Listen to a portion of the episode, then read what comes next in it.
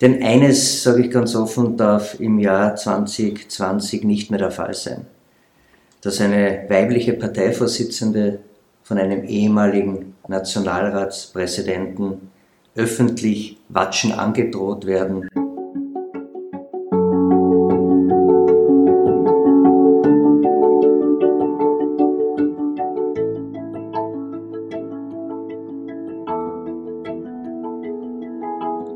Aufgabe der Politik ist es, Orientierung zu bieten.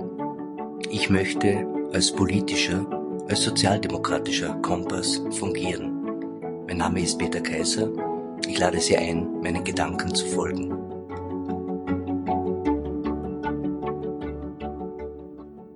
Sechzehn Tage gegen Gewalt an Frauen und Mädchen. 25. November bis zum 10. Dezember, den Tag der Menschenrechte eine Initiative von Frauen, für Frauen, gerichtet an die Gesellschaft, gerichtet an uns alle. Ein Appell, Gewalt nicht zu tabuisieren, Gewalt, wo vorhanden, öffentlich zu machen, aber auch dahintersteckende Strukturen, dahintersteckendes Denken, die Sprache als ein Mittel der Gewalt zu demaskieren und es öffentlich zu machen, darüber zu reden, zu diskutieren und wer nicht hören will oder wer nicht diskutieren will, visuell darauf aufmerksam zu machen, dass Gewalt allgegenwärtig ist.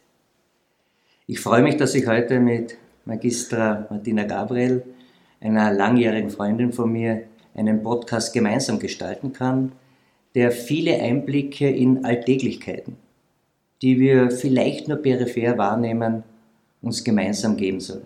Danke Martina, dass du dich bereit erklärt hast und vielleicht kannst du dich unseren Hörerinnen und Hörern kurz vorstellen. Lieber Peter, herzlichen Dank für die Einladung. Es ist eine ganz wichtige Zeit für uns jetzt, besonders im Frauenreferat. Da bin ich jetzt seit September 2018 äh, als Frauenbeauftragte tätig. Und äh, ich habe damals schon begonnen, zum Beispiel mit der orangenen Beleuchtung der Landesregierung, weil es ein absolut wichtiges Thema ist, um Gewalt auch zu optisch wahrzumachen, damit alle das wahrnehmen.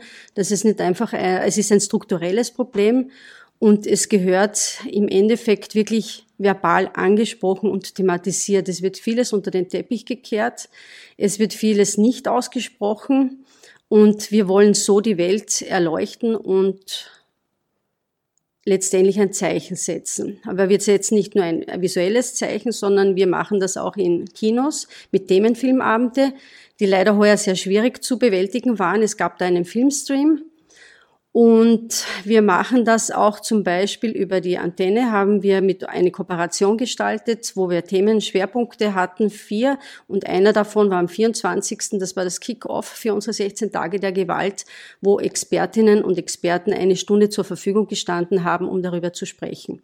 Die Bevölkerung konnte anrufen und konnte eben mit Gewaltschutzeinrichtungen reden. Hast du das Gefühl, dass diese Arbeit, die du als Frauen- und Gleichbehandlungsbeauftragte mit einem sehr engagierten Team führt, dass das ankommt bei den Kärntnerinnen und bei den Kärntnern? Speziell bei den Frauen gewinnen sie mehr an Selbstvertrauen? Reagieren Männer darauf? Gibt es auch Äußerungen aus anderen diversen Bereichen zu dieser Thematik? Denn ich kann mir schon vorstellen, dass es ja nicht angenehm ist für Betroffene, für Täter, wenn man über Gewalt spricht und mit diesen Vorgängen konfrontiert wird. Gibt es so etwas wie eine Selbsterkenntnis, Erfolge, auf die du jetzt schon verweist? Wir machen sehr viel Sensibilisierungsarbeit. Das Wichtigste ist natürlich, die Täter einzubeziehen. Das ist schon richtig, wie du sagst, weil meistens machen die Opfer irrsinnig viele, viel dagegen, um aus dieser Situation rauszubekommen. Aber letztendlich sind es die Täter, die das verursachen, warum die Opfer in dieser misslichen Situation sind. Wir haben äh, Gewaltpräventionseinrichtungen wie zum Beispiel äh, Management.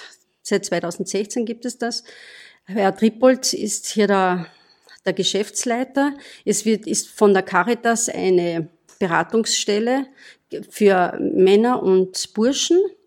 Und das ist für uns auch sehr wichtig, dass wir hier Akzente setzen. Und zum Beispiel hat auch vor zwei Jahren, glaube ich, der Männerkongress in Felden stattgefunden, die auch versuchen, Männern das Bewusstsein zu geben, es gibt etwas, es gibt Möglichkeiten, dass sie sich beraten lassen können und es gibt Möglichkeiten, um aus ihrer Aggression, aus, dieser, aus diesem toxischen Potenzial auszusteigen und sie beraten zu lassen. Was mir auffällt, ist, dass häusliche Gewalt mehr und mehr geächtet wird. Noch nicht so, wie es vielleicht wünschenswert wäre in einer Gesellschaft, dass es überhaupt nicht vorkommt oder dass, wenn es vorkommt, sofort rigorose, auch gesellschaftlich geächtete Formen Platz greifen.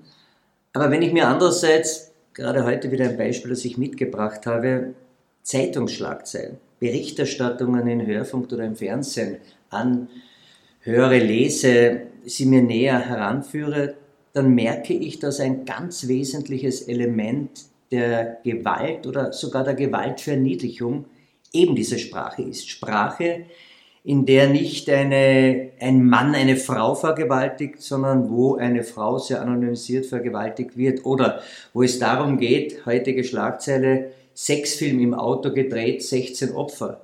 Es geht nicht darum, dass hier junge Mädchen erniedrigt werden, sondern es geht in späterer Folge in dem Artikel darum, dass man dafür nicht das versprochene Geld bekommen habe.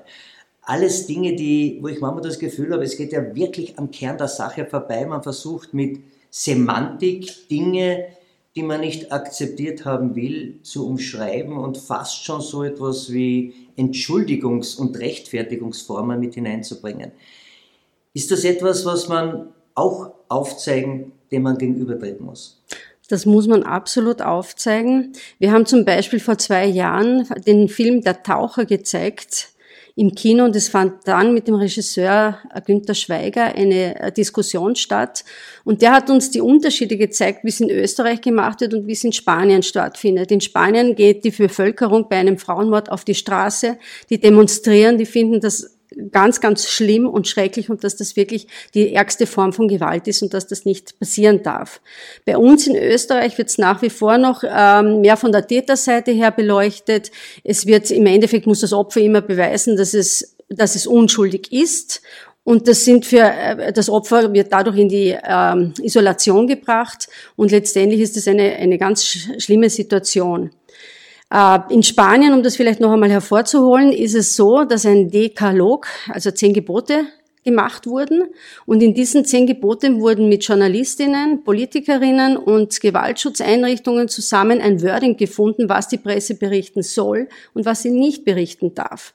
Also, dass man wirklich die Täterseite mehr beleuchtet und deutlich hervorstreicht, weil es kann nicht sein, dass zum Beispiel äh, eine Tochter ihrem Vater eine Sexfalle stellt, sondern sie wurde vergewaltigt von ihrem Vater und das ist das Faktum, das aufzuzeigen ist. Und so sollte Berichterstattung stattfinden ermutigend, dass es in einem Land, das auch den Begriff Machismo geprägt hat, äh, doch solche nachvollziehbaren und ermutigenden Veränderungen gibt. Aber das führt mich zu dieser Überlegenheit, welche Rolle eigentlich Sprache in der Gesellschaft hat. Und aus meiner Sicht sprachsoziologisch ist Sprache so etwas wie eine Widerspiegelung von gesellschaftlichen Verhältnissen, die sich über Sprache ausdrücken. Und hier kommt vor allem Hierarchie, Macht, und auch Struktur zum Vorschein. Alle drei zusammen sind eigentlich Elemente, die man in den verschiedensten gesellschaftlichen Bereichen merkt. Wenn ich mit harter Befehlssprache Dinge anordne, dann wird dem befolgt. Und genau diesem Muster der Herrschaft, der Struktur, der Unterdrückung folgt offensichtlich in vielen Bereichen auch dann das, was der Gewalt vorausgeht. Streits Anschuldigungen, Beschimpfungen, Demütigungen. Also viele Bereiche, wo ich manchmal das Gefühl habe, da könnte man ja schon viel früher einschreiten. Als Gesellschaft, als vielleicht Selbstreflexion, Partner, Partnerin. Aber einfach dieses in sich aufgenommene eher wegzuschauen in einer Gesellschaft, als hinzuschauen, aufzuzeigen und zu verändern, das ist etwas, was mich manchmal doch sehr, sehr negativ stimmt. Ja, es gehört also die Unfähigkeit, Konflikte aufzulösen und das fördert natürlich die Gewalt und auch diese Sprachlosigkeit. Wir leben in einer doch sehr patriarchalen Struktur, wo eine Sprachlosigkeit herrscht. Also ich, wir haben zum Beispiel beim vom, von der Gender-Kompetenzstelle, die wir über das Mädchenzentrum äh, etabliert haben. Da gibt es im Jahr zwei Tage, zwei äh, Symposien, und zwar in der Pädagogischen Fachhochschule.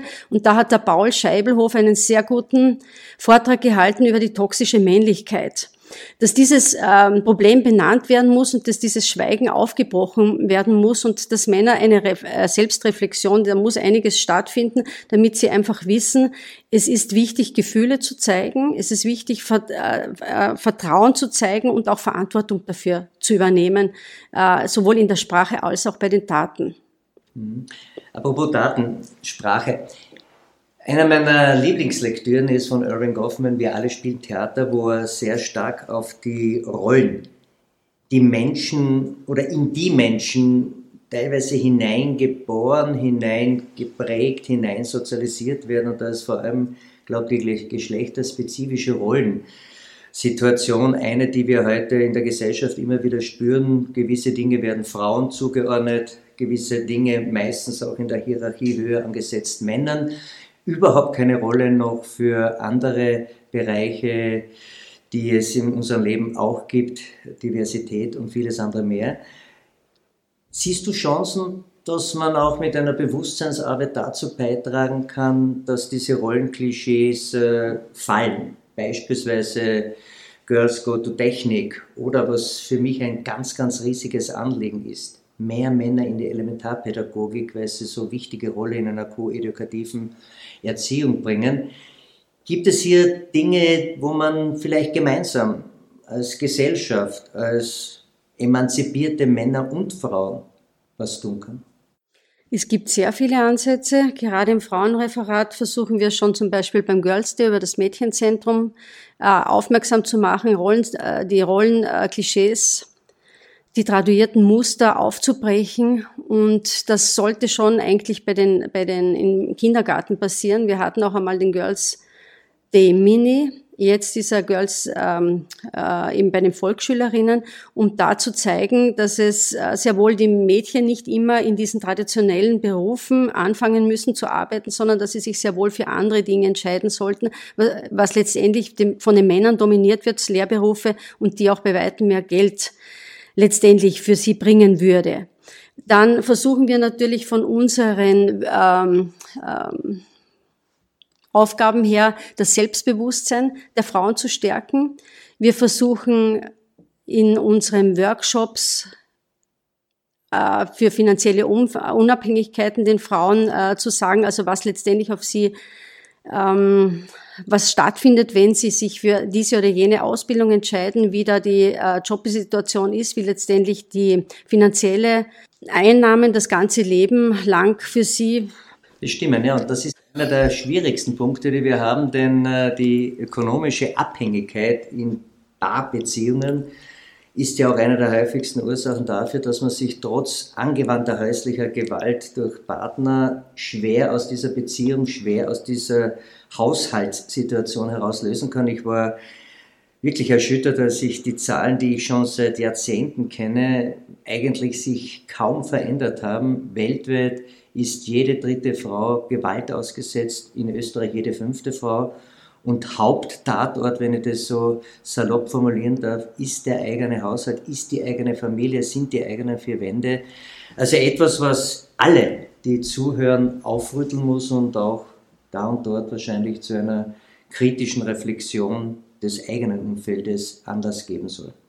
Absolut richtig. Wir versuchen da auch anzusetzen, indem wir diese Institutionen, eben das Gewaltschutzzentrum, vorstellen. Unsere Frauenberatungsstellen arbeiten sehr gut. Es gibt in jedem Bezirk Kärntens eine. Es ist dort die Andockstelle und die Schnittstelle, letztendlich Frauen zu beraten, aber auch wir versuchen über die VHS-Kurse, die wir dort anbieten können, die Frauen zu stärken in ihrem Selbstwert, in, ihrem, in ihrer Selbstbehauptung, in ihrer Selbstbestimmtheit.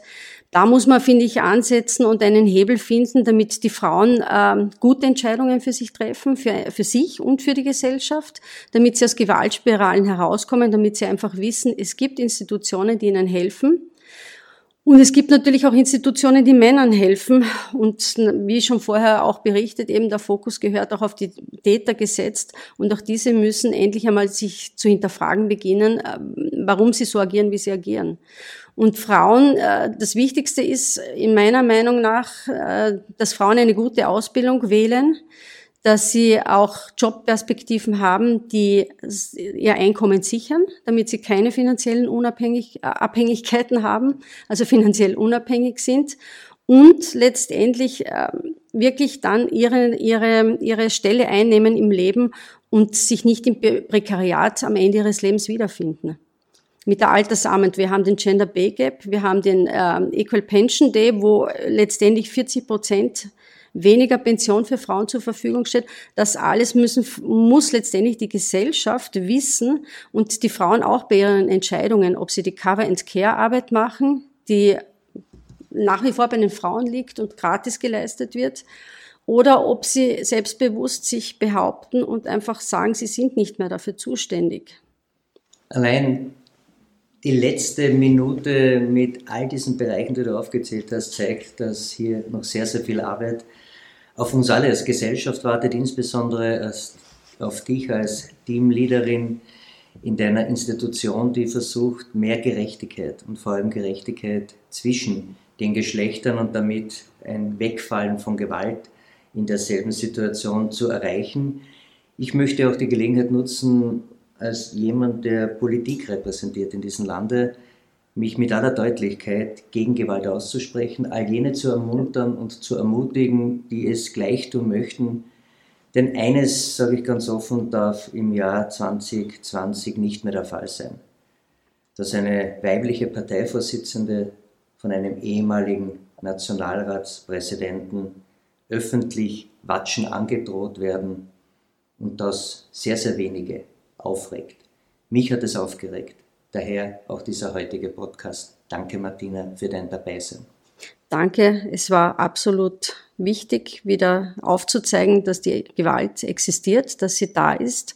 Und eben, um vielleicht noch auf das zurückzukommen, ein 79-jähriger Mann letztendlich, der ein Vorbild ist als Politiker, der eine Frau, eine sehr gut ausgebildete, eine höchst ausgebildete Frau beleidigt. Und das ist nicht nur beleidigend, sondern es ist verbale Gewalt. Und wir müssen das wirklich so benennen. Und das ist im Endeffekt auch gesetzeswidrig.